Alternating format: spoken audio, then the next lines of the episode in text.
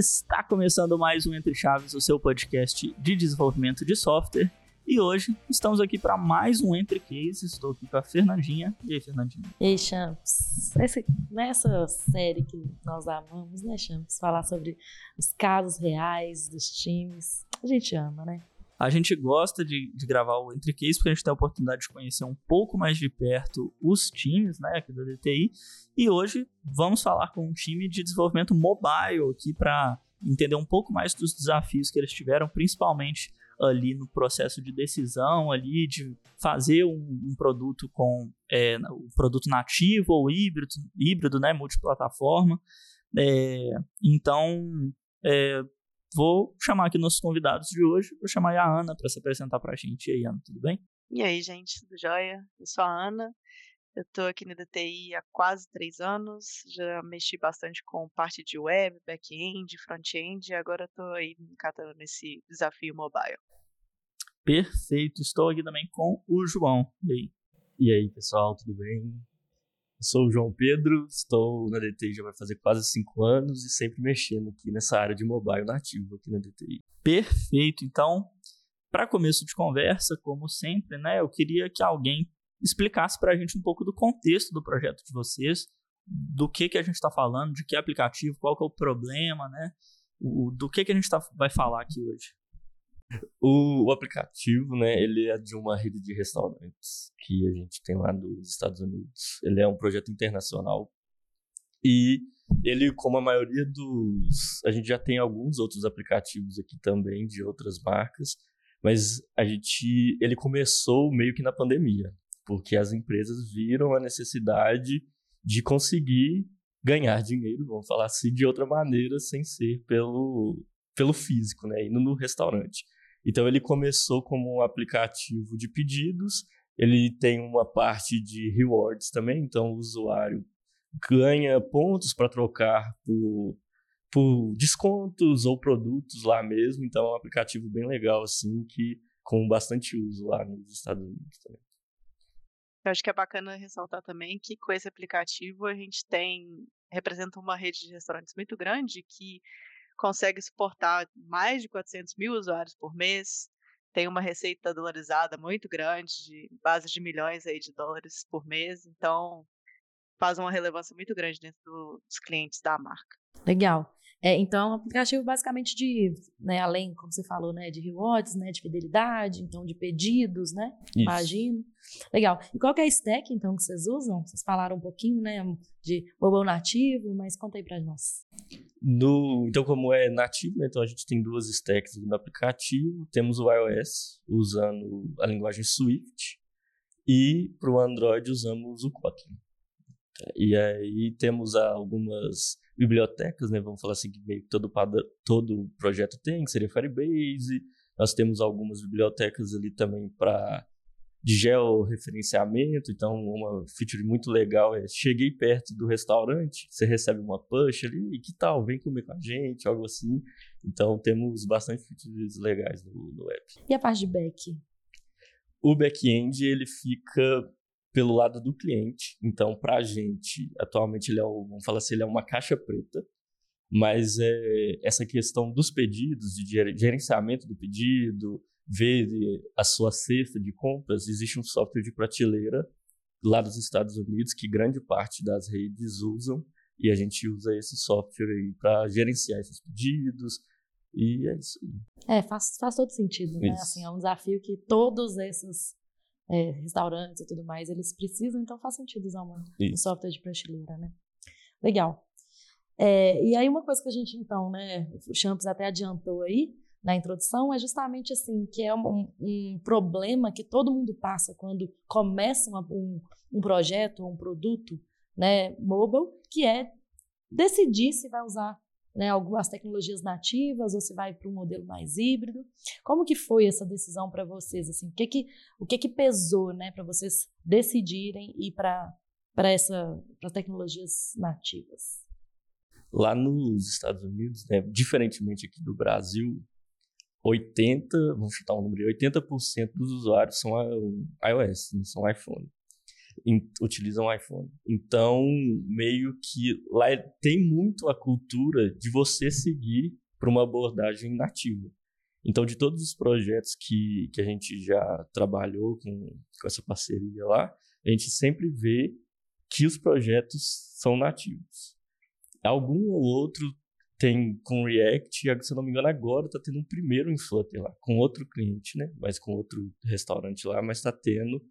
Mas a grande parte é nativa justamente por isso. Porque com nativo, se você tem 80% aí, vamos falar assim, dos usuários do, do iOS, você consegue deixar o seu aplicativo com uma cara de iOS. Se o pessoal sempre usou iOS a vida inteira lá, então quando você pega um aplicativo e já está acostumado ali com o layout das telas, tudo isso, fica mais fácil para você mexer.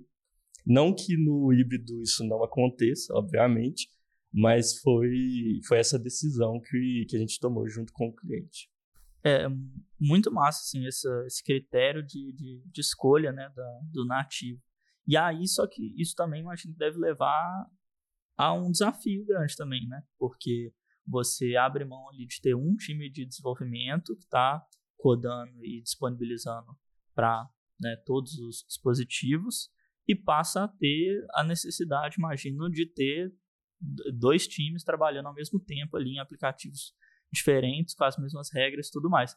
E essa escolha foi feita, né, considerando que isso aí valeria a pena, então, né, e realmente, realmente valeu a pena, realmente está valendo a pena você manter esses dois times é, trabalhando no, no mesmo aplicativo, digamos assim? Bom, eu acho que existem desafios para as duas abordagens, né? Mas dado que a gente já está lidando com esse cenário já faz um tempo, eu acho que acabou que a gente criou uma antifragilidade muito bacana aqui dentro do time de conseguir conciliar as regras de negócio que precisam ser aplicadas às duas stacks e entendendo as dificuldades e facilidades de dentro de cada um para a gente conseguir atingir o mesmo objetivo ao mesmo tempo dentro das duas stacks.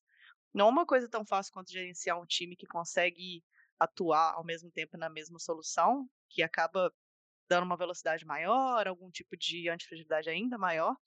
Mas acredito que dentro da nossa experiência, que a gente está conseguindo fazer um bom trabalho de conciliar essas duas stacks. E aí, aí como é que vocês se organizam para isso, assim? É, são é, é um time de produtos para dois times de desenvolvimento? Como é que funciona para vocês conseguirem estar tá sempre entregando tudo ao mesmo tempo, né?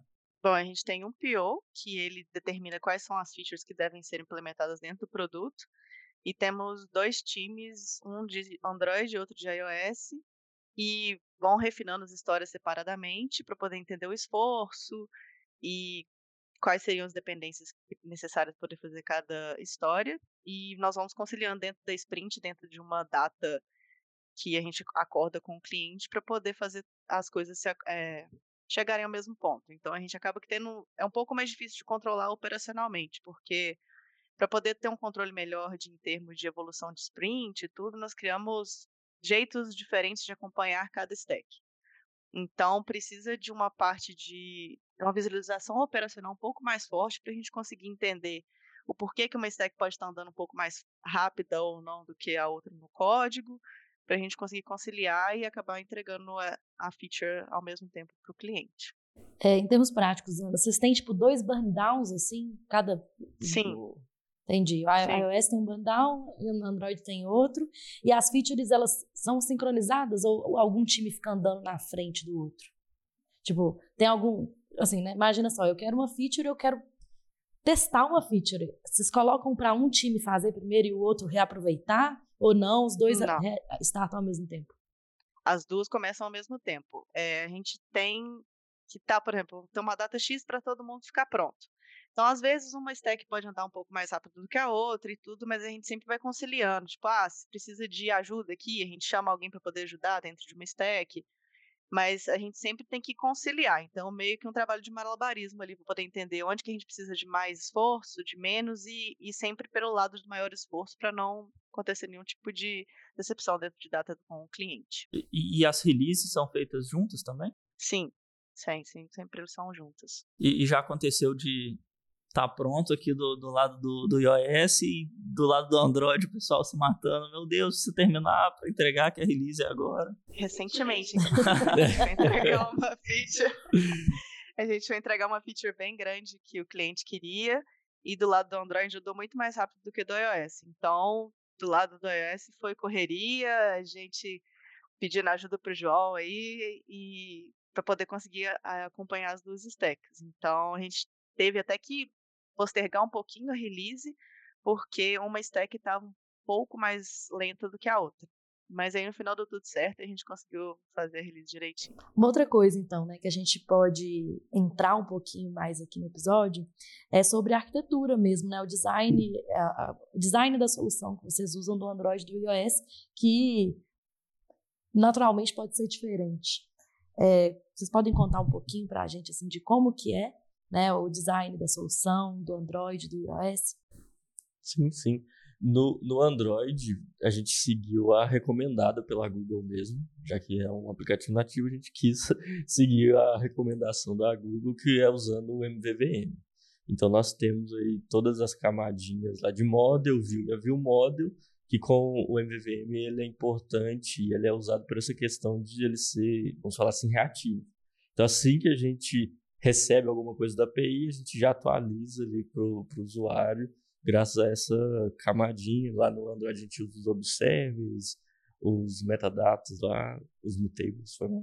E aí, no, em contrapartida, no iOS já é uma arquitetura diferente, que é um MVC com coordinator. Ou seja, a gente tem o a model e, a view e o controle, só que o C, um novo Czinho ali fazendo o MVCC, que é o coordinator que é responsável por gerenciar, assim, a navegação entre as telas.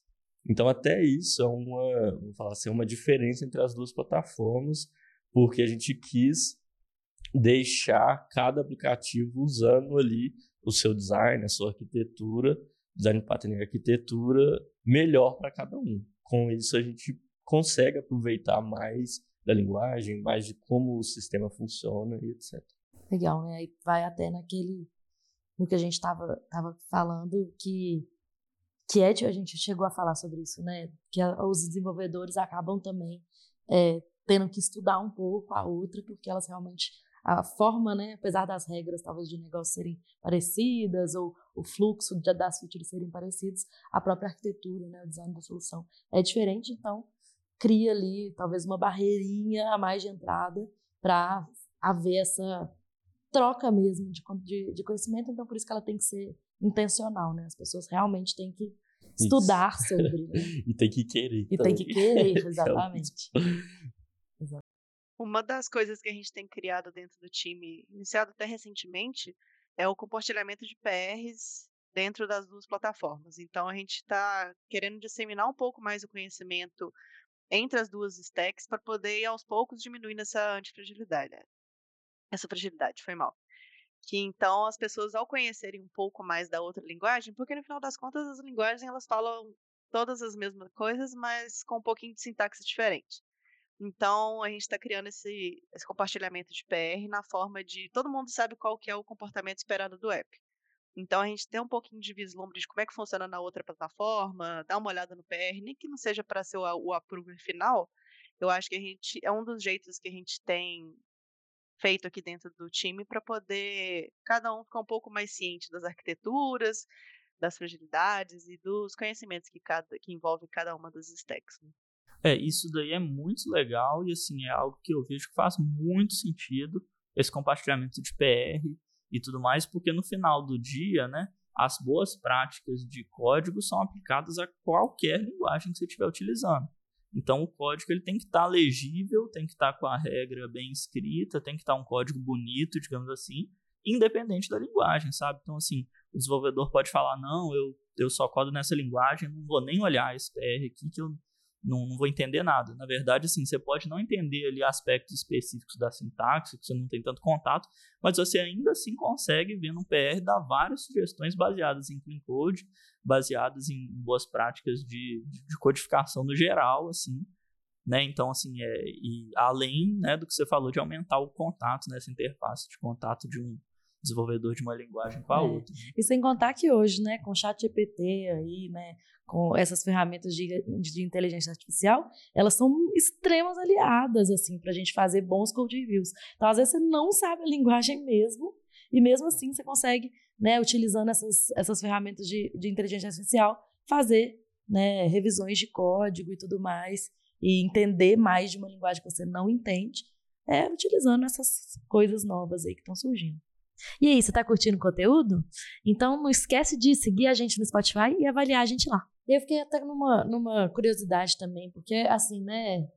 A, a gente fala aqui no Entre Chaves muito sobre produtividade também. Todo, todo episódio agora eu falo sobre produtividade, gente. Foi mal, mas é isso. e a gente já falou também que uma das coisas para a produtividade é não especialização muito das pessoas, que pode ajudar um pouco na produtividade. E quando a gente fala de mobile de, né, de Android e iOS, a gente está falando de pessoas muito especializadas, né? Pessoas que realmente só programam iOS, pessoas que só programam em Android. Vocês têm alguma estratégia de, por exemplo, nesses casos, ferrou lá, o, o, Android andou muito mais rápido e a iOS está ferrado. De, sei lá, pegar uma pessoa do Android e colocar no time de iOS, vocês fazem esse tipo de coisa ou não é realidade para vocês? Isso é uma coisa que a gente está tentando melhorar muito no, nos últimos, das últimas sprints, né, vamos falar assim. A gente está tentando colocar encontros que no início, voltando um pouquinho, eram literalmente dois, como se fossem dois times separados. Uhum. Um ali 100% focado no Android outro 100% focado no iOS. E com o tempo a gente viu essa necessidade e o time mesmo viu a. Por que não, não ver o código ali do amiguinho, ver como que funciona? Porque às vezes é interessante para cada pessoa mesmo, de ter contato com uma tecnologia diferente, uma linguagem de programação diferente. O Kotlin e o Swift eles são bem parecidos, mas cada um tem ali a sua especificidade que você pode, às vezes, tipo, principalmente a forma como o aplicativo é feito, né? Como a gente comunica entre as classes do iOS é bem diferente do, do Android. Então, no iOS, falando um pouquinho mais técnico, e no iOS a gente usa muito uma programação vamos falar assim, orientada a protocolos, que então cada classe ali, vamos supor que ela tem falando bem, entre aspas, aí ela tem um observe, vamos falar assim, da outra, aí uma classe dispara alguma coisa e você tá ali escutando, como se fosse isso. No Android já não tem tanto isso. Então, a linguagem é parecida, mas a forma como fazer cada aplicativo às vezes é um pouco diferente. E é por isso que a gente está tendo esses encontros às vezes, para justamente para colocar o time ali, para todo mundo estar tá na mesma engrenagem ali e ajudar bastante. É, mas de certa forma, mais tecnicamente assim, imagino que algumas práticas de implementação devem ser parecidas, né? Por exemplo, vocês estão trabalhando com o mesmo produto funcionalmente, né? Então, assim, as entidades, toda a construção da, das regras ali e, dos, e das suas classes né, de domínio ali vão ser bem parecidas ou é, é desejável que elas sejam bem parecidas em um e do outro, né? Imagina, você está construindo os dois e, e um time não tem contato com o outro e você para para olhar, tá duas, né, conjuntos de domínios completamente diferentes um do outro. Isso seria até pior, né, pro, acho que pro, pro resultado aí do, da entrega. E pensando nisso também que a gente preza muito por a questão das validações com designer, com, com PO também, para a gente sempre ter essa questão de as duas plataformas, mesmo sendo diferentes, estão ali entregando o mesmo resultado, fazendo as mesmas coisas. Então... Entendi. Mas assim, a Ana até tinha chegado a falar alguma coisa sobre ah, regras incomuns ou trechos de código, isso que o Champs acabou de falar também, né? Trechos de código, coisas que a gente conseguiria é, de alguma forma reaproveitar. Vocês têm algum tipo de tática de aceleração para que realmente assim os times não, não precisem desenvolver tudo separadamente? Algum core, alguma coisa ali, algum, sei lá, alguma coisa. Vocês têm alguma é, coisa ou assim? nada é compartilhado. Não. É, é. Nesse, no caso não. do nativo, nada é compartilhado. A gente tem dentro de cada aplicativo ali coisas que podem ser reaproveitadas, componentes, mas não temos nenhuma, vamos falar assim, uma camada entre iOS e Android que, que pode ser reaproveitada entre, entre as duas né, plataformas. Uhum. Mas isso é uma, uma prática que poderia ser feita, que faz sentido, ou que não faz sentido nenhum? hoje, do, do jeito que está hoje o aplicativo, meio que não faria tanto sentido, porque ele já foi criado, projetado para ser duas coisas 100% diferentes. Mas já tem já tem alguns exemplos aí, principalmente na questão do cross-plataforma aí, que você tem uma. Você consegue acoplar, vamos falar assim, código nativo, que seriam os, os códigos, os aplicativos híbridos aí, que você consegue ter ali um código, por exemplo, do layout e acoplar é, módulos nativos. Então, se eu quero acessar alguma coisa específica do nativo. Só que aí entra um ponto também que eu queria comentar, que é essa camada, essa, essa questão das camadas quando você está trabalhando com código nativo, vamos falar assim, que você está tendo uma ligação direta ali com Android, uma ligação direta com iOS. Com o passar dos tempos aí, essa diferença entre essas camadas, a comunicação entre, vamos supor, vamos falar aí do, do Ionic, por exemplo. Não sei se todo mundo já, já mexeu, mas era uma coisa bem travada, que você via que ficava ali carregando, dependendo de como foi construído.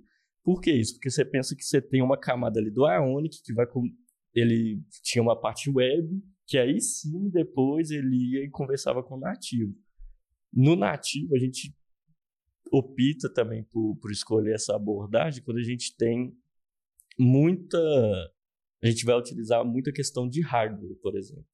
Então, que é o caso um pouco do, do nosso desse restaurante. Ele tem ali uma parte de mapa, onde você tem, seleciona os restaurantes, tem essa questão de de georreferenciamento, então ele está ali usando um pouco a questão ali do GPS, essas coisas.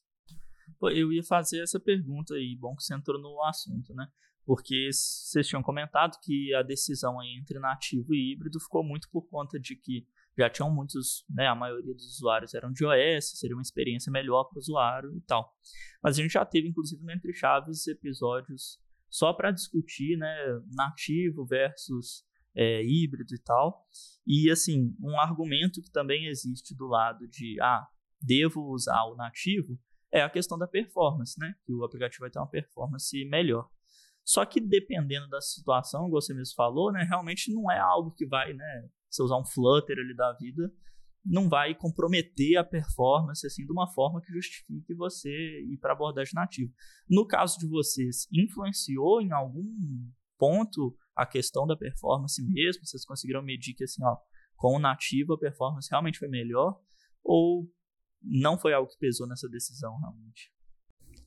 Não, porque não foi algo que a gente levou em consideração na época, porque justamente por essa questão de que ele já veio com essa do MVP. Então a gente já tinha uma base sólida ali do nativo e a gente conseguiu manter isso e, e entregar isso continuamente, features novas do nativo seguindo essa, essa abordagem, vamos falar assim. E aí com o híbrido, nem acho que nem chegou no momento que passou pela cabeça nossa assim do cliente, porque já foi uma coisa bem bem assim, vamos fazer nativo, já chegou pra gente desse jeito. Né? Pelo que, você, você tá falando, né, assim, e acho que a gente até já conversou isso aqui em outros episódios do Entre Chaves, é, internacionalmente, realmente, assim, as pessoas acabam optando normalmente por fazer, na, por fazer nativo, né? E aí, só contextualizando, não sei se, se a gente até tem um outro episódio aqui no Entre Chaves com cases parecidos aqui, justamente, né, é, falando desse tema de, de ter, um, ter um, um, aplicativo nativo internacional e tudo mais. E aí você falou do MVP, né, que vocês vieram de de um projeto que enfim, já tinha começado nativo, talvez não fazia sentido naquele momento que você já tinha alguma coisa, migrar para um híbrido, né? Talvez aquela decisão ali já, como se fosse assim, aquela água já tinha passado por debaixo da ponte, né? Não tinha mais aquela decisão. É, assim, eu pergunto da parte da performance até para entender mais, porque isso é um ponto que sempre surge nessas discussões de nativo ou híbrido e tudo mais. E o pessoal do Flutter, até quando a gente foi é. discutir, defendeu bastante que o Flutter é super performático e tudo mais. Tal. Que não perde, né? Nas... É. Não, não, claro que, assim, né? Pelo que eu me lembro da discussão, até que perde, mas assim, que não era significante na maioria dos, dos processos, né? Assim, maioria dos isso. aplicativos, isso não seria algo significante, né? Então, eu queria levantar essa discussão mais porque, assim, eu, pelo menos a minha opinião, é que geralmente surge essa, esse ponto de discussão mesmo, mas que na maioria dos casos não é o fator principal que vai definir ali a, né, a, a stack que você vai utilizar, a não ser que seja realmente, como você comentou, um aplicativo que vai exigir muito do hardware ali e que vai ter que otimizar a performance ali no, no detalhe, né? É, então, para vocês, assim, a decisão não passou por esse ponto, mas se fosse o caso de ser feito por, é, por híbrido, né, de forma híbrida, é, vocês veem que não, não, não, não comprometeria também né, a questão de performance. Sim, nesse caso desse projeto específico, a gente já até um pouco já discutiu se, se faria sentido porque hoje a gente consegue acoplar, né, vamos falar assim, código Flutter em códigos nativos e vice-versa. Só que aí a gente meio que deixou isso um pouco de lado e não seguiu adiante. Mas, tipo, do que a gente já já tem visto de como o aplicativo é usado, a gente pode poderia ter seguido com a parte híbrida se essa, se essa decisão fosse tomada lá atrás. Uhum. Então, porque ele não é algo que, vocês comentaram, que é uma coisa que vai sugar ali 100% do hardware, 100%. Não tem, não tem principalmente, por exemplo, uma conexão com Bluetooth, que é uma coisa uhum. que, que demanda muito ali, que às vezes do híbrido ou do cross aí, a, aí a performance costuma cair. Tipo, com um aplicativo híbrido seria mais, é mais fácil de fazer a gestão dos times e Tipo, igual o caso que a Fernandinha falou, quando uma plataforma tá, tiver um pouco mais atrasada, é muito mais fácil fazer a, a troca de cada dev para poder suprir, mas quando. Tem uma pergunta em relação a isso. É, eu ainda tenho a uma. Sei lá, quando, quando eu paro para pensar em dois times fazendo o mesmo produto em paralelo, ainda parece uma coisa assim: caramba, né? Eu tô custeando dois times inteiros de desenvolvimento, né? Com é. Num, né, digamos assim, o dobro né, do, do tamanho do meu time ali, para fazer dois produtos ali que certamente ali vão ter uma qualidade melhor e tal, no final das contas, mas será que isso se paga mesmo? Assim, eu estou pagando para ter mais qualidade e realmente isso está se provando ali, é, né, tá, tá valendo a pena o custo-benefício de eu, de eu bancar isso, porque no final, no final das contas isso é talvez o mais importante também, né, para quem está investindo ali, né? É, se eu optar por fazer o, o utilizar no, é, uma, uma stack híbrida aí, eu vou economizar, digamos assim, por ter um time só de desenvolvimento. Tem a questão que a, que a Ana puxou aí também de operacionalmente talvez ser uma coisa mais fácil, vou ter mais devs ali com o mesmo conhecimento. Então, assim, teoricamente, né, você ter um time é, híbrido maior não seria melhor? Então, assim, o que eu, eu iria questionar vocês nesse sentido. E se vocês têm alguma impressão disso, métrica mesmo, é, ou métrica, né? impressão né? de como que isso se dá na realidade, sabe? Eu acho só que tem o um porém de se fosse trocar, se agora decidisse que vai trocar para híbrido, tem todo o peso de falar para o cliente, pô, ó, nós vamos trocar porque vai diminuir o, o tamanho do time. Mas eu vou te vender, tipo, vai continuar a mesma coisa, porque todo o app vai continuar funcionando do mesmo jeito, só que você vai ter uma redução de custo. Mas aí você vai ficar X tempo sem ter evolução no seu produto, para você poder ter um gasto menor. E às vezes é aquela coisa de fazer um esforço que o cliente pode não achar válido, ou coisa do tipo, porque, tipo, é muito aquela ideia de já tá funcionando, deixa assim. Mas aí. É, mas eu penso até mais lá no. Eu penso até mais lá no início, assim.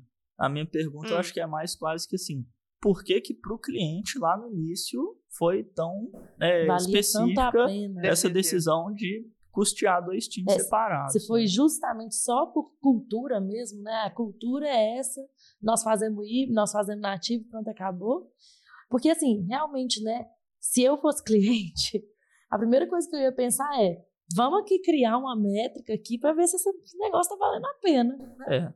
Se está se pagando de fato eu ter dois times separados. Ah, tá, não, tá se pagando porque né, a qualidade do meu aplicativo é maior, porque a avaliação dele né, é maior do que se eu fizesse do que se eu fizesse híbrido, ou a performance dele é melhor. Enfim, é, parece que seria uma coisa muito normal de um cliente exigir, né, saber o retorno dele de investimento em relação a isso.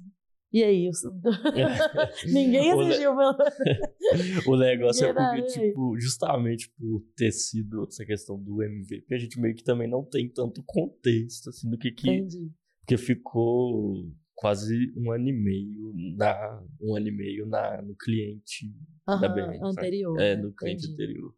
Então a gente não participou 100% dessa tomada de decisão que levou o cara a excluir. Aham. É, mas é algo que realmente hoje em dia é, é algo que, assim, principalmente com a evolução das, das stacks híbridas aí, né? E as facilidades que a gente tem hoje, talvez fosse uma decisão que, que fosse, pelo menos, levada em consideração aí, né? É, se fosse eu custeando o o projeto, assim, né, pensar no meu dinheiro que eu vou investir uhum, uhum. e me falassem assim, tá, você pode criar é, o, o, seu aplicativo para ambas as plataformas com uma qualidade tão boa quanto e com o mesmo investimento, você, com o dobro do tamanho do time, sabe? Você fala, pô, talvez isso seja, isso seja atraente, né? Então, mas é algo a se pensar. Talvez a gente não tenha aí a visão do lado do cliente, do que que levou é, eles a é, optar por isso desde o início. Se o Fernandinho falou, foi realmente a cultura, ou realmente o, o, resultado e a qualidade que é entregue. Eles veem que vale a pena o investimento a mais pela questão da qualidade mesmo da entrega, ou não, né? Mas é, eu, eu, acho que é um questionamento válido de se fazer na hora de iniciar um, um projeto, é, um produto mobile. Um ponto também que pode ter acontecido é porque o projeto foi lá, se não me engano, iniciou no final de 2020, eu acho.